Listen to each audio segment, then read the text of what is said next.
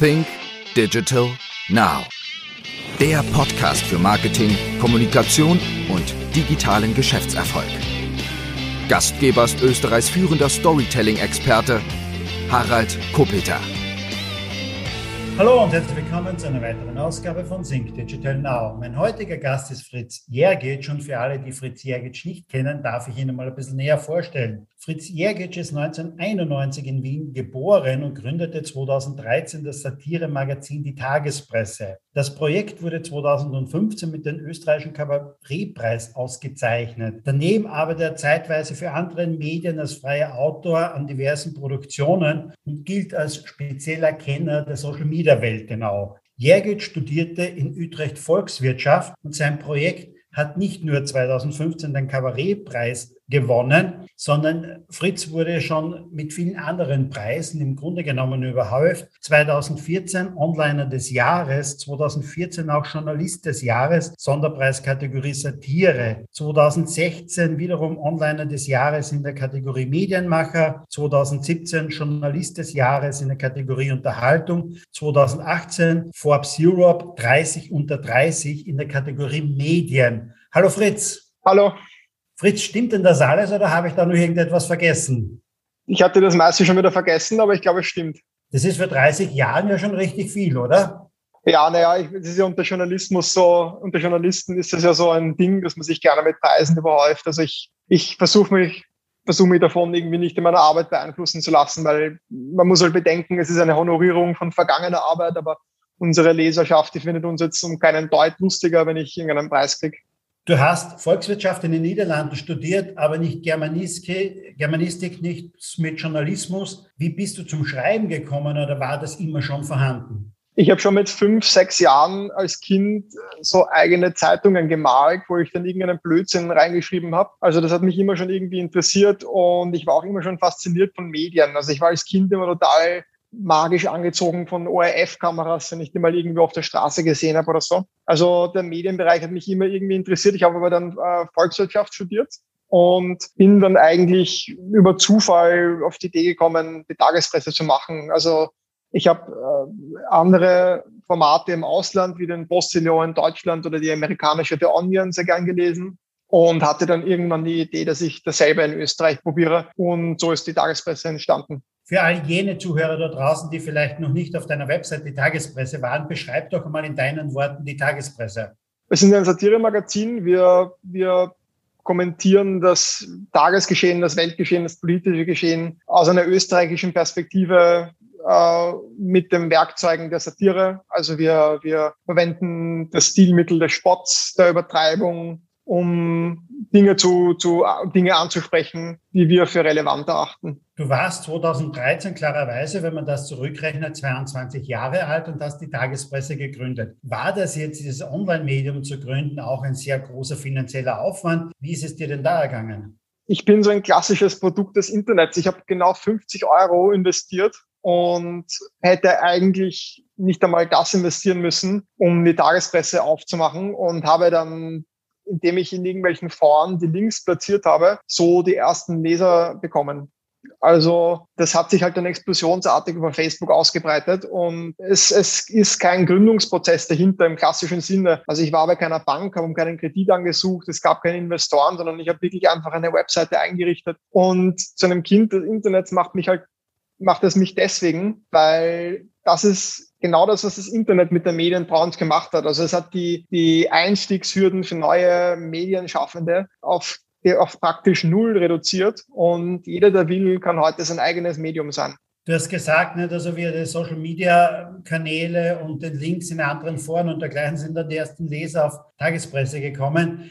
Gehen wir doch einmal ein bisschen rein in Zahlen. Was bedeutet jetzt einmal Leser? Wie viele User pro Tag oder pro Monat sind auf deiner Plattform unterwegs im Moment? Äh, wir haben derzeit circa eine halbe Million Leserinnen und Leser pro Monat was den Tag betrifft, kann man das schwer sagen, weil es gibt Tage, da haben wir, da, haben, da ist weniger los, da haben wir vielleicht 15.000 und an starken Tagen haben wir mit unter 50, 60.000 Leute, die, die vorbeischauen. Es hängt immer sehr stark ab davon, wie viel passiert gerade in der Politik, wie, wie, wie, wie gut kommen die Artikel an, die wir schreiben. Das sind immer ganz viele Faktoren, die da mitspielen. Woher kommen denn die meisten Leser jetzt einmal? Woher kommt dieser ganze Traffic? Die meisten kommen eigentlich aus unserer Tagespresse-App. Also wir haben eine kostenlose App, die kann man runterladen und wenn man uns gerne liest, empfehle ich das auch, weil da verpasst man keinen Artikel. Äh, Facebook war früher für uns enorm wichtig, ist jetzt aber nur noch der zweitwichtigste Kanal. Also wir kriegen 30 Prozent der Klicks über, über Facebook und der Rest teilt sich auf auf Twitter, ähm, Newsletter, Suchmaschinen, direkten Traffic auf diese Kanäle. Wie finanziert sich die Tagespresse? Ich habe zum einen gesehen, es gibt ein Abo-Modell. Gibt es sonst noch welche Erlösströme? Äh, 95 Prozent unseres Umsatzes kommt tatsächlich aus den Abos. Das ist ein Geschäftsmodell, das sich für uns sehr bewährt hat und auch aus medienethischer Sicht, glaube ich, sehr elegant ist, weil wir uns von niemandem abhängig machen, außer von unseren Lesern. Das ist eben die ganze Absicht dahinter. Wir sehen ja jetzt auch im Kontext von ÖVP, Österreich, Umfrageskandal, wie, wie häufig es bei Medien, die sich über Werbung oder über Inserate finanzieren, es da unweigerlich zu, zu Interessenskonflikten kommt und das haben wir nicht. Also wir sind wirklich darauf angewiesen, unsere Leserschaft zufriedenzustellen und, und haben somit einen ökonomischen Anreiz, einfach sehr, sehr gute Satire zu machen. Wie viele Abonnenten gibt es im Moment denn ungefähr? Äh, wir haben 9200, 9300 zahlende Abonnenten. Wow, das ist schon relativ viel. Also im Vergleich zu den österreichischen Tageszeitungen jetzt mal, wenn man das, wenn man das ein bisschen vergleichen würde, wo liegst du da in etwa? Äh, also ich weiß zum Beispiel, dass die kleine Zeitung, glaube ich, 40.000 Digitalabonnenten hat. Die Presse war mein letztes auch irgendwie so 40.000 die, die, die anderen Medien, es gibt sehr wenige Medien, die wirklich sowas wie eine Digitalstrategie haben. Also es gibt zum Beispiel den Standard, die, die, die haben halt dieses Pur-Abo, das haben, glaube ich, jetzt auch irgendwie 10.000 Leute, aber das ist keine echte Digitalstrategie, finde ich. Also es gibt wirklich wenige, die, die, finde ich, sowas wie eine Strategie fürs Internet haben. Und äh, wir sind kleiner, also für uns ist es natürlich auch leichter, das irgendwie zu, zu fahren. Und wir haben jetzt kein Werbegeschäft, das wir uns kannibalisieren würden oder wir haben jetzt auch keine Printzeitung. Darum ist es für uns einfacher. Aber für uns ist diese Strategie mit den Abonnements ähm, sehr, sehr erfolgreich. Aber es gibt auch mitunter Ads auf der Website, oder? Habe ich gesehen. Genau, also es ist ja nicht so, dass man fürs Lesen ein Abo braucht. Man kann natürlich, wenn man jetzt nur zwei, drei Artikel im Monat liest, ohne Registrierung die Artikel lesen. Nach dem dritten Artikel kommt dann die Aufforderung, ein Abo abzuschließen. Aber ähm, wenn man darunter bleibt, dann kann man ganz normal die Artikel lesen und bekommt halt dann Werbung zu sehen. Ähm, so finanzieren wir halt dann oder so, so monetarisieren wir die, die Leute, die oder die, die Besucher von die Besucher von Leuten, die kein Abo haben. Du hast vorhin gerade gesagt, also dir ist nicht unbedingt bekannt, dass die anderen Tageszeitungen jetzt eine große Digitalstrategie hätten. Für euch habt ihr eine Digitalstrategie festgelegt, oder? Ganz genau. Also wir verwenden eine sogenannte Metered Paywall. Das ist ein Modell, das hat die New York Times entwickelt und das funktioniert eben so, dass du ohne Registrierung eine gewisse Anzahl an Artikeln gratis lesen kannst und danach musst du eben ein Abo abschließen. Das ist bei uns gibt es das ab drei Euro im Monat.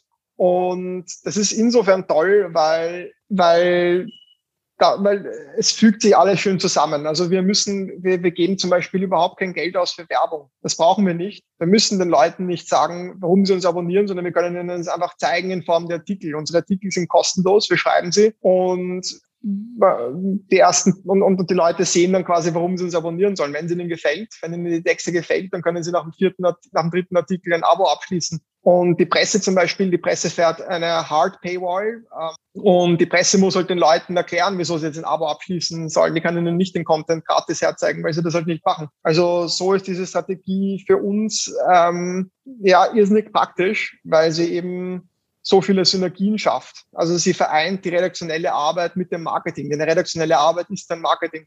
Äh, wie, was lieferst du den Leuten jetzt? Wie viele Artikel pro Tag oder pro Woche bekommen die Leute dafür? Hm, also wir schreiben jeden Werktag zumindest einen Artikel. Und ich denke, die Leute abonnieren uns einerseits, weil sie uns natürlich unterstützen wollen äh, und weil sie uns mögen, aber andererseits, weil sie, glaube ich, auch den Kommentar schätzen zum Tagesgeschehen. Also wir sind ja auch in, im weiteren Sinne sicher auch journalistisch, indem wir das Geschehen einordnen und ein bisschen erklären. Und ich glaube, dass das der Grund ist, warum die Leute uns abonnieren. Wie groß muss ich mir dein Team vorstellen? Wie viele Leute arbeiten jetzt einmal an Artikel? Wie viele Leute arbeiten vielleicht noch nebenher? Äh, wir haben ein Büro mit einer Chefredaktion, wo, wo meistens so zwei bis vier Leute sitzen. Und Dann gibt's noch so sieben, acht Leute, die sich hin und wieder, je nachdem, einfach digital zuschalten. Äh, wir haben eine ähm, größte, gro ziemlich große Redaktion von freien Mitarbeitenden, die vielleicht einen ganz anderen Job haben, 9 to 5, aber dann teilweise einfach in ihrer Freizeit dann bei uns mitschreiben. Es sind auch professionelle Autoren dabei. Eine Kabarettistin ist dabei. Also das, die Redaktion ist wirklich sehr bunt gemischt. Das heißt, mit den 9000 Abonnenten lässt sich's leben jetzt. Ja, also für uns, äh, für uns ist das, wir können damit gut leben und damit sogar neue Leute dazu holen und einfach versuchen, noch besser zu werden. Äh, wir finanzieren damit auch jetzt so aktionistische Dinge, die wir machen. Wir haben ja jetzt zum Beispiel eine, äh, im Sommer die Klage gegen Andreas Hanger eingebracht beim Handelsgericht. Und ähm, also solche aktionistischen Aktionen, solche aktionistischen Dinge werden dann eben mit auch finanziert. Äh, aber prinzipiell, wie gesagt, ist es für uns ein super Geschäftsmodell, ähm, weil es uns eben erlaubt, relevanter zu, relevant zu bleiben und einfach gute Satire zu machen. Gibt es eigentlich nebenher vielleicht noch irgendetwas so wie Gönner oder so etwas oder wie Sponsoren, die sagen, ich finde das Projekt einfach toll nicht? und ähm, ich würde euch gern, ich sage mal, einen gewissen Betrag zur Verfügung stellen, damit ihr das, was ihr macht, noch besser und ausführlicher machen könnt? Es gibt tatsächlich vereinzelt Leute, die uns äh, relativ kleine Beträge spenden. Das kommt selten vor. Ähm, immer wieder spendet uns jemand mal 10 Euro, einmal hat uns jemand 50 Euro gespendet. Was wir leider nicht haben, ist eine Heidi Horten äh, oder einen Hans-Peter Haselsteiner, die uns dann die Hunderttausende zuschieben. Das würden wir auch nicht machen, weil äh, ich denke, dass unsere Integrität schon auch ein, ein hohes Gut ist und das kann man nicht wirklich in Geld aufwiegen. Also wenn da jetzt jemand herkommt und sagt, äh, will, uns 100.000 Euro mit 100.000 Euro unterstützen. Ich meine, er will ja dann häufig was dafür. Diese Leute, die das machen, das sind ja Geschäftsleute, das sind ja nicht blöd, die, die, die schieben ja nicht jemandem so viel Geld zu, ohne sich irgendwas zurückzuerwarten. Und darum sehen wir das sehr kritisch, wenn uns jetzt, wenn jetzt jemand anklopfen würde und irgendwie das, das Füllhorn über uns ausschüttet. Jetzt ist mir klarerweise jetzt äh, vor einigen Tagen oder vor, vor zwei, drei Wochen dein Buch in die Hände ähm, gefallen. Das ist neu. Es nennt sich die Geister, die ich teilte, wie soziale Medien unsere Freiheit bedrohen. Und insbesondere gehst du sehr kritisch damit um, mit den sozialen Medien, auch mit dem Thema Fake News. Jetzt ist es doch so, mit Tagespresse verteilst du jetzt, ja, nicht Fake News, aber es ist Satire. Nicht? Also es sind erfundene Artikel jetzt. Ähm, ist es denn nicht so, dass du ähm, dass das auch einen gewissen Widerspruch in sich hat? Was korrekt ist, ist, dass wir extrem davon profitieren, von den Dingen, die ich im Buch kritisiere. Nun ist es so, wir sind, wir, wir, sind, wir sind ein Medium, das über Facebook groß geworden ist.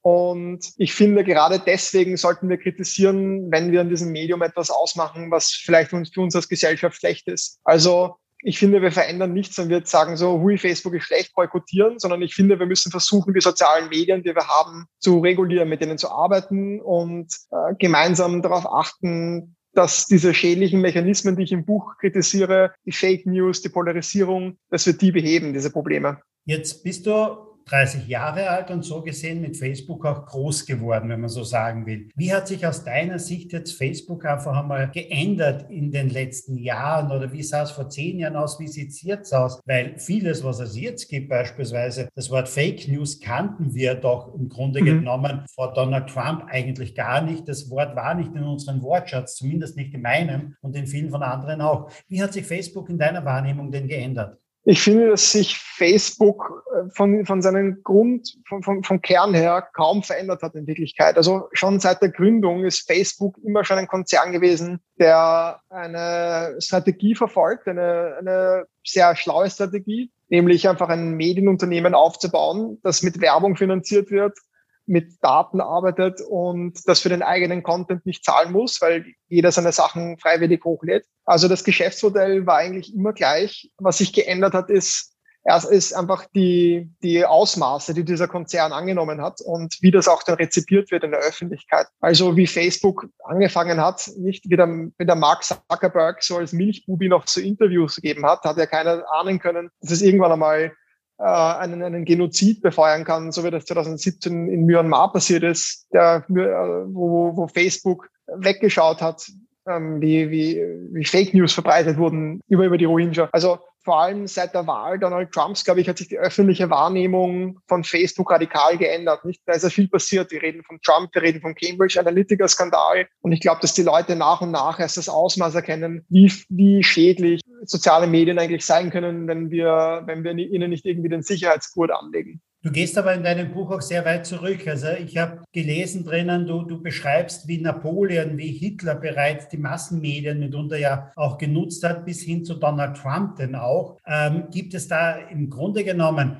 von der, von der Strategie her und, und wie man das genutzt hat, Unterschiede oder war es, waren es im Wesentlichen nur die Kanäle? Damals standen mhm. klarerweise weniger und andere Kanäle zur Verfügung, als wir es heute vielleicht sind. Hat sich da im Grunde genommen etwas an der Strategie geändert oder folgt es immer dem gleichen Muster? Also was gleich geblieben ist, ist der Mensch und der Mensch ist natürlich im, im, im Kern ein, ein Wesen, das Gutes tun will, aber, aber neigt dann auch oft dazu, Technologien zu missbrauchen. Was sich immer geändert hat, sind die Technologien. Und mir ist es immer wichtig, historischen Kontext zu schaffen. Also ich finde jetzt nicht, dass dass die, dass die sozialen Medien, die wir jetzt haben und der Missbrauch, der da stattfindet, das hat ja, das hat ja schon, so schon oft existiert. Also, dass Diktatoren und Autokraten sozial, äh, Massenmedien missbrauchen für ihre Zwecke. Das, das wollte ich eben aufzeigen, indem ich auf die Nazis verwiesen habe oder auch auf Napoleon. Was die sozialen Medien anders macht, sind diese unglaublichen Hebeleffekte. Also man muss sich ja vorstellen, wenn wir gestartet sind, wie ich gestartet bin, da habe ich ein paar Meldungen veröffentlicht, habe 50 Euro investiert und habe dann 20.000 Klicks in den ersten 24 Stunden damit erreicht. Ja, zum Vergleich, Hitlers erste Rede war vor 200, 300 Leuten. Also was, was uns die sozialen Medien geben und was zum Beispiel die Druckerpresse oder der Rundfunk der Nazis nicht geben konnte, waren halt diese enormen Hebeleffekte, dass man mit Propaganda einfach unter Umständen in wenigen Stunden schon Millionen Menschen erreichen kann. Und das macht die sozialen Medien ebenso gefährlich. Warum glauben eigentlich so viele Leute das, was sie auf sozialen Medien sehen und lesen? Ist der Mensch denn so, dass er zu wenig hinterfragt? Hat sich das auch verändert in deiner Wahrnehmung? Hat man früher mehr hinterfragt, als man heute hinterfragt? Wie ist da deine Einschätzung oder beziehungsweise Wahrnehmung? Also vor 30 Jahren hat man einfach den Fernseher aufgedreht und da ist eine Zeit ein Bild gelaufen und das hat man einfach akzeptiert. Heute ist es so, dass wir eine Vielzahl an, an Outlets, Blogs, Medienkanälen haben und auf den sozialen Medien schaut ja alles gleich aus. Also ein Artikel von einem seriösen Medium schaut im Newsfeed für mich genau gleich aus wie ein Blog von irgendeinem äh, bezahlten Propaganda Outlet. Also es fällt schon, glaube ich, vielen Leuten schwer zu unterscheiden zwischen einer seriösen Quelle und äh, einer unseriösen Quelle, weil eben Face, weil, weil auf Facebook und auf Twitter alles irgendwie in einen Topf kommt, nicht im Newsfeed. Schaut für mich alles gleich aus. Und ob, ob ich etwas im Newsfeed sehe, das entscheidet nicht einmal das Wahrheitsgehalt. Ja? Das Wahrheitsgehalt von einer Meldung entscheidet überhaupt nicht, ob ich das auf Facebook sehe, sondern was das einzige und alleine entscheidende Kriterium ist, ob der Algorithmus sich davon verspricht, dass es mich unterhält. Und das entscheidet, ob ich die Meldung sehe. Wie würdest du Facebook im Grunde genommen einordnen? Soziales Netzwerk? Ist es, ist es ein Medium? Ähm, wie, wie würdest du, also welchen Titel würdest du Facebook und Co. natürlich, wir reden klarerweise, äh, müssen wir da alle anderen auch immer reingehen. Mhm. Aber was, was ist es für dich? Ist es nur eine technische Plattform? Was ist es für dich? Machen die Meinung? Wie, wie, wie, wie beschreibst du das? Es, das Problem ist, soziale Medien sind so ein neues Phänomen, dass die bestehenden Kategorien nicht wirklich ausreichen. Facebook weist natürlich weist natürlich Merkmale eines Mediums auf. Also es kommt, ich finde dort Nachrichten, äh, Neuigkeiten und Unterhaltung, aber es ist auch Infrastruktur oder es ist auch in Wirklichkeit äh, sowas wie öffentliche Infrastruktur, weil jeder kann es nutzen, um, um seine eigenen Inhalte darüber zu publizieren. Also es ist, es ist so ein, so ein Hybrid aus Medium und Infrastruktur. Ähm, und die, die konventionellen Kategorien reichen gar nicht aus, um das adäquat zu beschreiben. Jetzt äh, kommt natürlich in den USA gerade große Diskussionen nach auf. Nicht? Facebook wird zu mächtig mitunter. Es sollte vielleicht zerschlagen werden und, und, und. Wie siehst du das Ganze? Welche Regulatoren sollten da eingeführt werden? Mhm. Ist es eigentlich ausreichend, was wir da in Europa haben, im Grunde genommen als, als ähm, ja, Datenschutzrichtlinie oder sonst was, die ja da überhaupt nicht greift in dieser Weise? Was können wir dazu tun? Mhm. Es gibt natürlich sehr, sehr viele Probleme im Kontext von sozialen Medien. Und da geht es eben um so Fragen wie äh, Werbemonopol, äh, aber auch eben Fake News. Äh, in meinem Buch habe ich mich speziell mit der Rolle der Algorithmen befasst. Und da geht es eben um Fake News, da geht es um Angst, da geht es um Polarisierung. Und das sind drei Phänomene, die entstehen meiner Meinung nach deswegen, weil der Facebook-Algorithmus und auch die allen anderen Newsfeed-Algorithmen einzig und allein nach dem Standpunkt der Emotionalisierung arbeiten. Also sie, sie versuchen mich zu unterhalten und das tun sie, indem sie mir Inhalte zeigen, die bei mir eine Emotion auslösen. Und das, das, das, das ein Problem, dass das alles katalysiert ist, dass sie eben auf Interaktionen optimieren. Also sie zeigen mir Sachen, die schon viele andere geliked haben. Und ich finde, das ist ein Problem. Ich finde, das könnte man unterbinden. Und dass es funktioniert, beweist für mich zum Beispiel Google. Also der Google-Algorithmus, wenn ich da jetzt eingebe, Pizzeria in Wien-Meidling, dann kann der, der Google-Suchalgorithmus hat ja dann auch nicht irgendwelche Like-Klicks und Kommentare zur Verfügung, kann also auch nicht nach Interaktionen messen, sondern der hat halt andere Mechanismen, nach denen der Qualität beurteilt. Und ich finde, wenn das Google kann, können das auch Facebook, Twitter, YouTube mit, mit ihren Inhalten machen. Glaubst du, braucht es da staatliche Regulierung oder können das die User auch machen? Ich glaube, es geht nur mit staatlicher Regulierung, weil ähm, staatliche Regulierung ist das Einzige, was bei diesen, was bei Unternehmen wirkt. Also wenn ich will, dass sich ein Unternehmen verändert, äh, nämlich wirklich verändert, ich kann natürlich hoffen, dass die, dass die Konsumenten das dann einfordern, aber die Konsumenten fordern es nicht ein, weil es sie in ihrem Leben nicht wirklich tangiert oder sie nicht sehen, wie es sie tangiert. Und darum finde ich, muss hier der Staat eingreifen. Nicht, dass es, ich vergleiche das immer mit einer Giftmüllfabrik. Eine Giftmüllfabrik spült ihre, ihre Abfälle in den Fluss und dann kommt halt auch der Staat und sagt, aber hallo, so nicht. Und analog dazu spülen uns die sozialen Medien Fake News auf dem Bildschirm und da müsste der Staat auch aufstehen und sagen, hallo, so nicht. Und, ähm, Im Buch habe ich eben einige Vorschläge formuliert, wie das funktionieren könnte, meiner Meinung nach. Gehen wir da vielleicht noch einmal rein. Äh, präsentieren uns da vielleicht einfach nur mal ein, zwei Vorschläge, wie das, wie das jetzt mal funktionieren könnte. Also eben im speziellen jetzt, ähm, wenn Algorithmen, dass Algorithmen uns sehr, sehr gerne Fake News zeigen, sehr, sehr, sehr gerne Inhalte zeigen, die uns Angst machen oder auch sehr auf Polarisierung abfahren. Das hängt halt damit zusammen, dass genau diese Inhalte halt viele Interaktionen hervorrufen. Nicht? Also Angst ist eine starke Emotion. Wenn ich jetzt was sehe, was mir Angst macht, dann reagiere ich darauf irgendwie, klicke ich es an, klicke auf, auf, auf, auf das äh, Angst-Smiley, auf das wütende Smiley oder kommentiere, oh mein Gott. Ähm, dasselbe bei Polarisierung.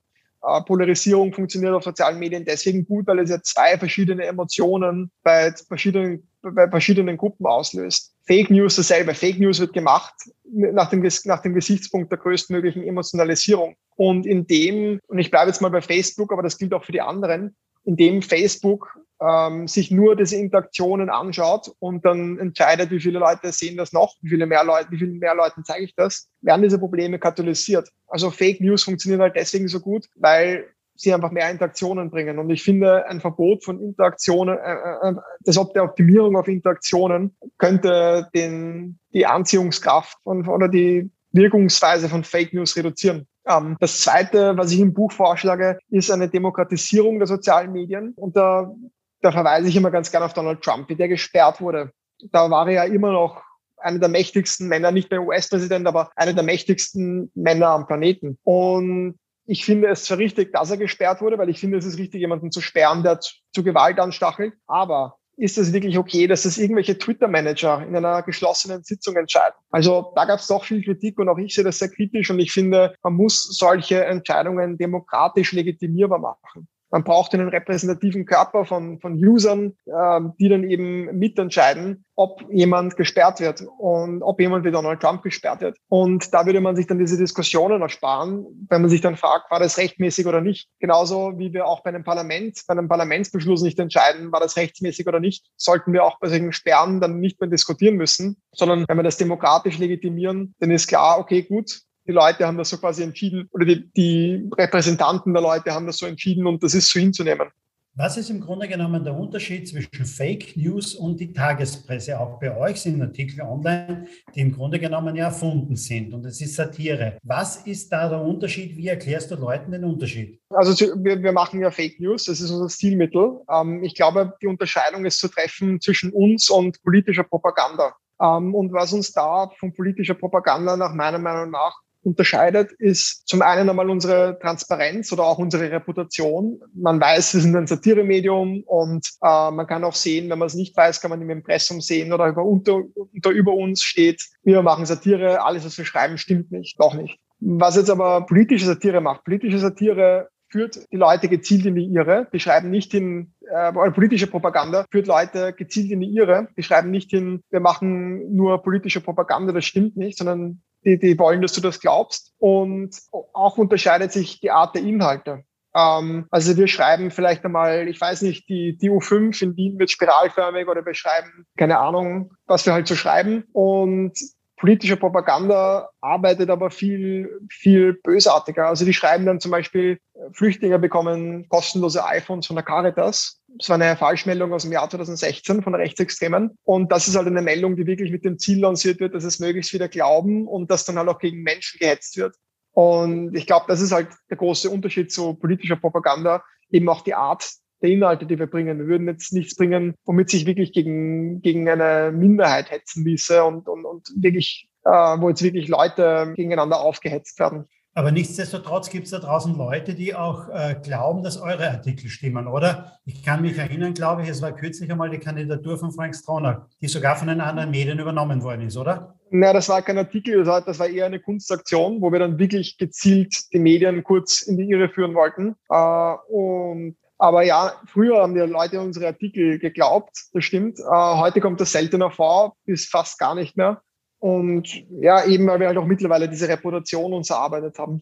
Gibt es auch irgendwie Beispiele, dass euch quasi negativ schon einmal zum Verhängnis geworden ist mit Klagsandrohungen, Klagseinreichungen? Musstet ihr irgend schon einmal etwas zahlen oder Vergleiche schließen oder dergleichen? Dadurch, dass Satire sehr gut geschützt ist äh, unter der Freiheit der Kunst und der OGH das auch mehrmals bekräftigt hat, ist es so, dass wir tatsächlich weder geklagt wurden für einen Artikel, noch kamen irgendwelche Anwaltsbriefe. Das Einzige, wo wir wirklich zahlen mussten, waren so Urheberrechtsgeschichten mit Fotos. Ähm, da passen wir ziemlich auf und trotzdem passiert es dann hin und wieder, dass du ein Foto verwendest, das du nicht verwenden darfst. Aber dass wir jetzt wirklich wegen unserer Berichterstattung belangt worden wären, das ist tatsächlich noch nie passiert, was glaube ich daran liegt, dass einerseits ähm, gerade Politiker Satire sich ungern damit anlegen, weil sie halt wissen, dass, dass die öffentliche Meinung nicht auf ihrer Seite ist. Man muss ja als Politiker will man ja auch humorvoll sein und nicht jetzt irgendwie irgendwelche Spaßvögel klagen. Das ist das eine. Das andere ist auch, dass jetzt auch speziell Unternehmen oder so.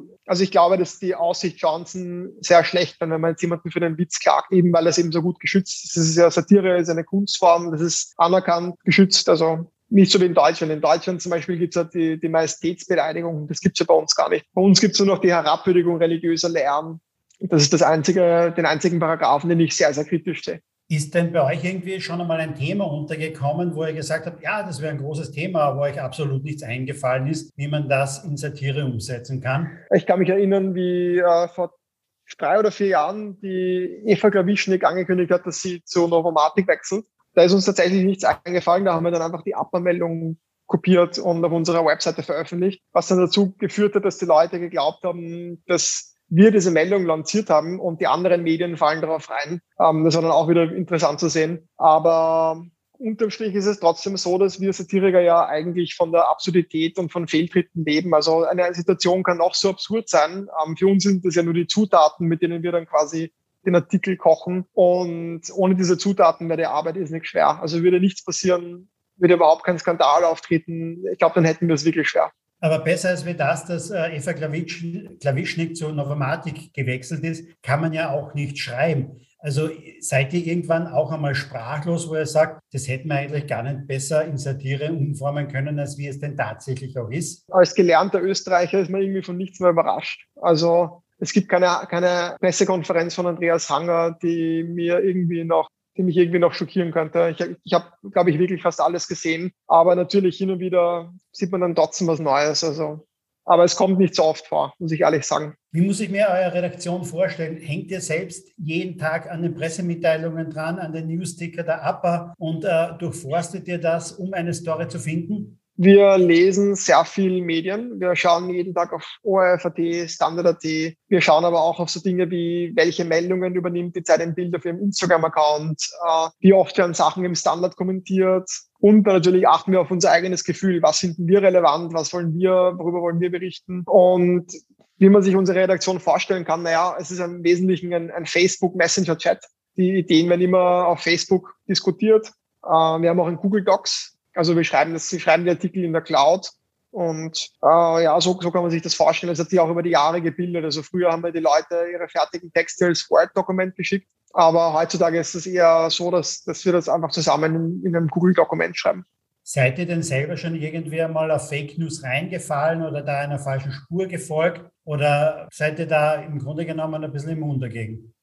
Wie ich die Tagespresse noch nicht gegründet habe, da habe ich tatsächlich gelesen vom Postillon eine Meldung, äh, Rekordsprung von Felix Baumgartner wurde aberkannt, weil er hat beim Absprung aus der Stratosphäre die Linie übertreten. Und das war auch so für mich so die, der Ausgangspunkt. Aus dem ist dann die Idee gekommen, die Tagespresse zu gründen. Also so habe ich begonnen, den Posting zu lesen und ähm, so habe ich Gefallen dran gefunden. Und, und insofern ist, ist mein, also ich bin einmal reingefallen auf, auf Satire und das war irgendwie schon der Ausgangspunkt für mich, dann auch auf diese Kunstform abzufahren und dann selber sowas zu machen. Gibt es spezielle Themen, über die ihr sehr gerne schreibt die, oder gibt es Themen auch, die bei euch ausgeklammert werden generell? Das ist sehr subjektiv und hängt von den einzelnen Autorinnen und Autoren ab. Ähm, ich zum Beispiel schreibe am liebsten über österreichische Politik. Ich glaube, den meisten bei uns geht genauso, aber es gibt dann auch so jeden, der so irgendwie seine eigenen Lieblingsthemen hat. Wir haben einen da, der schreibt immer über Sport. Ähm, eine, eine, eine Mitarbeiterin hat letztens über Topfpflanzen geschrieben, weil sie sich so für Topfpflanzen interessiert oder, oder Haustiere. Das gibt's auch. Also das ist sehr subjektiv. Es gab doch früher immer den Satz, den auch only bad news are good news. Nicht? Und vielfach in den Medien sind natürlich negative Nachrichten drinnen. Die verbreiten sich vielleicht auch besser. Wie seht ihr das? Muss es eine negative Nachricht sein? Macht es auf Dauer einen vielleicht ne, sogar depressiv?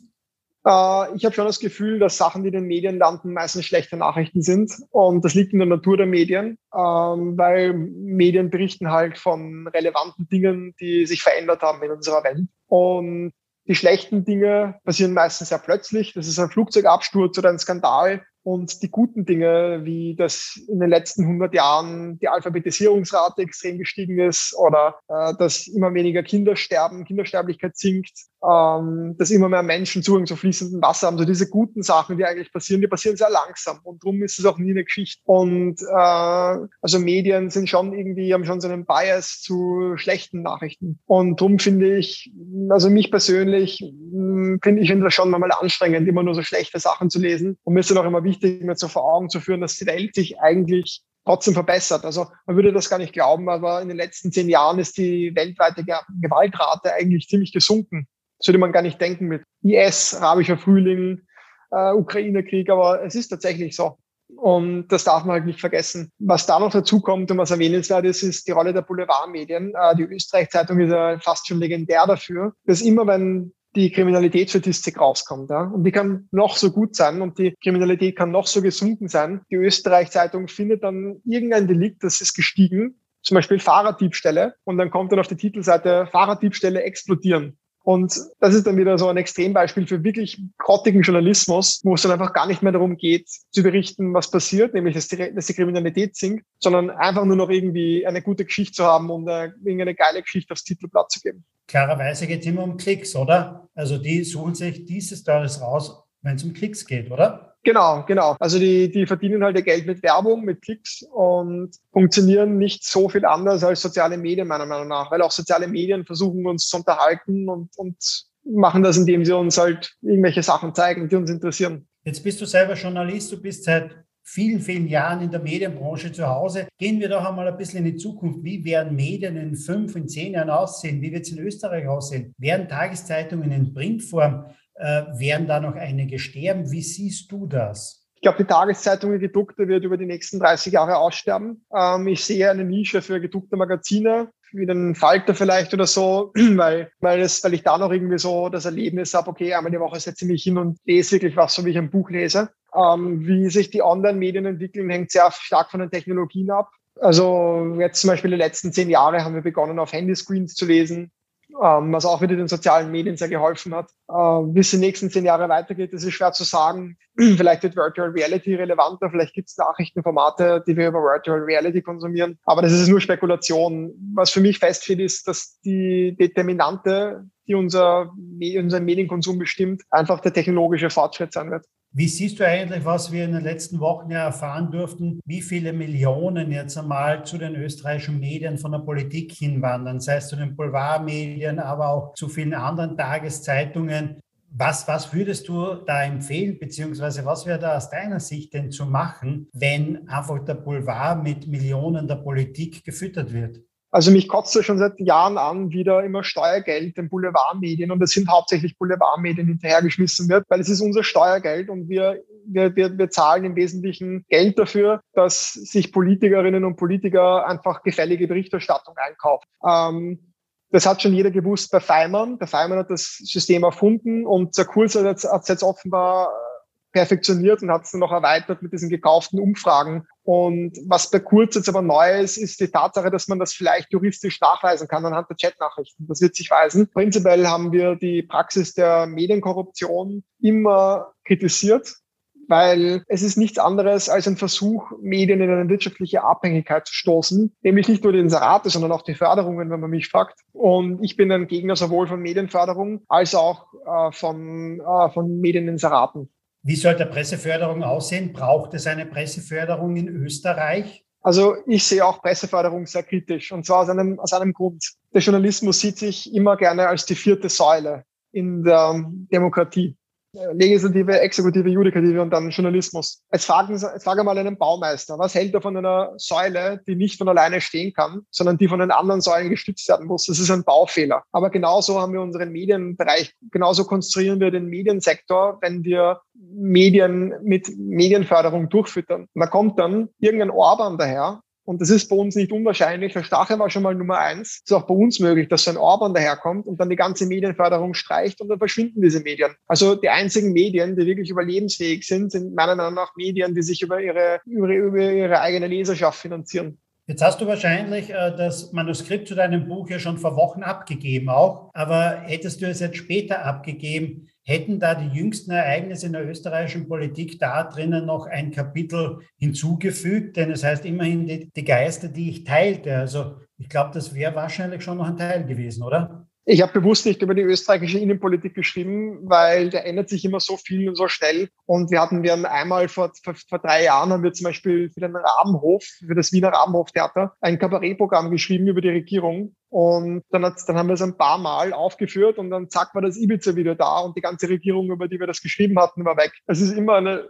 schlechte Idee, so langlebige Formate wie ein Buch oder ein Theaterstück über die Tagespolitik zu schreiben. Ich glaube auch jetzt nicht, dass in den letzten Monaten so viel passiert wäre, was jetzt neu gewesen wäre, was, was ich ins Buch hätte reingeben können. Aber klar, ich meine, wenn ich jetzt ein Buch über Medienkorruption geschrieben hätte, also das hätte ich natürlich erweitern müssen, bevor es publiziert wäre, glaube ich. Jetzt bist du 30 Jahre alt und seit vielen Jahren sehr erfolgreich mit der Tagespresse unterwegs. Wohin wird dich dein Weg noch führen? Wirst du die Tagespresse machen, bis du vielleicht in einem für uns nicht zu erahnenden Pensionsalter bist? Oder wohin führt dich dein Weg? Ähm, das weiß ich nicht, das lasse ich auf mich zukommen. Momentan macht mir die Arbeit viel Spaß und ich habe überhaupt keine Ambitionen, jetzt irgendwie da wegzugehen und was Neues zu machen. Ich denke, ich kann noch, wir können noch viel daraus machen ich denke, wir sind äh, an einem, an einem sehr guten Ausgangspunkt, um wirklich einige coole aktionistische Dinge in den nächsten Jahren zu liefern und weiterhin relevante Satire zu machen, vielleicht mit neuen Formaten zu experimentieren. Und ich glaube, es gibt keinen anderen Job, der mir so viel Spaß machen könnte und auch so angenehme, so ein angenehmes Arbeitsumfeld wäre. Lieber Fritz, herzlichen Dank einmal für das Interview. Jetzt gehen wir noch in einen Teil rein. Wir wollen natürlich auch etwas über deine digitale Welt noch ein bisschen erfahren. Deswegen vielleicht noch zwei, drei Fragen zu deiner digitalen Welt. Was sind denn so deine drei Lieblings-Apps am Handy? Und äh, wir unterscheiden zwischen Lieblings-Apps und häufig genutzte Apps, weil das ist mhm. nicht immer das Gleiche. Ob ich drei Lieblings-Apps habe, weiß ich nicht. Meine Lieblings-App ist auf jeden Fall das Flight Radar 24. Ich wollte als Kind immer Pilot werden und ich spiele auch keine Flight Simulator. Und immer wenn ich irgendwie ein, ein Flugzeug sehe, das am Himmel vorbeifliegt, interessiert mich immer wahnsinnig, woher das kommt, wohin das fliegt, was das für ein Modell ist. Und ähm, Flight Radar ist gratis äh, und schaue ich öffentlich dann immer, schaue ich nach, was das gerade für ein Flieger ist, sehe die ganzen Daten, Flughöhe, Fluggeschwindigkeit. Finde ich irgendwie wahnsinnig witzig, ist bei mir tatsächlich auf meinem Homescreen. Aber die häufig genutzte ist es nicht, also die häufig genutzte ist sicher WhatsApp. Was gehört für dich dringend digitalisiert? Wo denkst du immer noch, warum gibt es da noch keine digitale Lösung dafür? Also in Österreich gibt es auch so viele bescheuerte Sachen, die man dringend besser digitalisieren muss. Äh, am lustigsten finde ich zum Beispiel die Asfinag-App. Ähm, die, da kannst du eine Vignette kaufen in der App und diese Vignette, selbst wenn es nur die 10-Tages-Vignette ist, gilt die Vignette erst nach 14 Tagen weil sonst besteht ja die Möglichkeit, dass du es zurückgibst. Muss man die ASFINAG in Schutz nehmen. Die ASFINAG ähm, betreibt die App nicht, sondern die hat das ausgelagert an eine Firma und die machen das so. Also die ASFINAG trifft keine Schuld, aber ich finde halt trotzdem, ich finde es irrsinnig im Jahr 2021 eine, in einer App eine, eine Vignette zu verkaufen, die dann erst nach 14 Tagen gilt, selbst wenn es nur die 10 Tage Vignette ist. Ich finde generell, dass man ähm, auch ähm, die Amtswege noch viel, viel stärker digitalisieren kann. Ich verstehe nicht, warum ich für einen Meldeauszug oder für einen Firmenbuchauszug irgendwie auf ein Amt gehen muss. Firmenbuchauszug eh nicht mehr, aber warum ich für einen Meldeauszug aufs Amt muss oder für, einen, äh, für eine Änderung äh, im Melderegister. Also ich finde, da gibt es auch sehr, sehr viele Bereiche, die man digitalisieren kann. Auch Krankenbereich, äh, medizinischen Bereich immer wieder wird, bei mir eine Untersuchung gemacht und diese Befunde landen dann in nirgendwo. Also das müsste, finde ich, alles, könnte man alles irgendwie digital speichern. In der Elga zum Beispiel. Seit Jahren reden wir über die Elga, keine Ahnung, wo die Elga ist. Also ich glaube, wir sind, speziell Österreich ist da wirklich hinten nach, würde ich sagen, und da gehört noch viel digitalisiert. Du bist in einer digitalen Welt zu Hause. Wann warst du das letzte Mal drei Tage offline? Äh, also drei Tage offline war ich wahrscheinlich im Italienurlaub. Also im Sommer war ich in Italien. Ich bin immer so äh, im Sommer eine Woche, machen wir wirklich auch Sommerpause. Und da, da lese ich vielleicht einmal WhatsApp. Aber dass ich jetzt wirklich komplett offline war, also auch ohne WhatsApp und so weiter, das ist, glaube ich, schon sehr lange her. Das wüsste ich gar nicht mehr. Stell dir vor, es landen am späten Nachmittag zwei Privatmaschinen am Flughafen und äh, die beiden Personen jeweils, die da drinnen sind, wollen dich, weil sie von dir gehört haben, zum Abendessen einladen. Der ist Jeff Bezos, der andere Cristiano Ronaldo. Wem sagst du zu? Ich glaube, Jeff Bezos, ähm, erstens einmal interessiere ich mich nicht so sehr für Fußball und zweitens einmal, ich meine, Jeff Bezos ähm, ist natürlich eine sehr ambivalente Persönlichkeit. Auf der einen Seite ist er so dieser, dieser lustige Typ, der so viel lacht und so viel schlau daherredet. Auf der anderen Seite können seine Mitarbeiter keine Klopausen machen und er ist Multimilliardär. Ich glaube aber, dass, dass er, ich finde ihn aber als Unternehmer sehr faszinierend. Also ich finde, es gibt sehr viel, was man an ihm kritisieren kann. Er ist aber auch ein irrsinnig geschickter Unternehmer. Er war der Erste, der erkannt hat, wie das Internet gewisse Wirtschaftsbereiche verändert. Er hat schon 1994 ganz bewusst einen Buch, äh, Online-Buchshop eröffnet, einen Online-Buchhandel eröffnet, weil er erkannt hat, dass du im Internet eine Buchhandlung bauen kannst, die es in der realen Welt nie geben könnte, weil du einfach Millionen Titel verkaufen kannst. Also Jeff Bezos ist meiner Meinung nach der, einer der geschicktesten Unternehmer, die, die existieren. Und ich glaube, dass ich als Unternehmer viel von ihm lernen kann. Ich würde aber schon auch fragen, warum, seine, warum er seine Mitarbeiter nicht aufs Klo gehen lässt. Also ich finde, was der sich teilweise leistet und auch wie, wie es sein kann, dass jemand so reich wird, ähm, das, das, da gibt schon einige tiefer liegende Probleme, die, die wir uns als Gesellschaft, glaube ich, fragen müssen. Lieber Fritz, herzlichen Dank für das Interview, herzlichen Dank für deine ausführlichen Antworten. Auch waren ganz spannende und interessante Antworten dabei. Herzlichen Dank dafür. Danke für die Einladung. So, liebe Hörer, das war wieder eine weitere Ausgabe von Sync Digital Now. Wir hören uns demnächst wieder. Bis dann.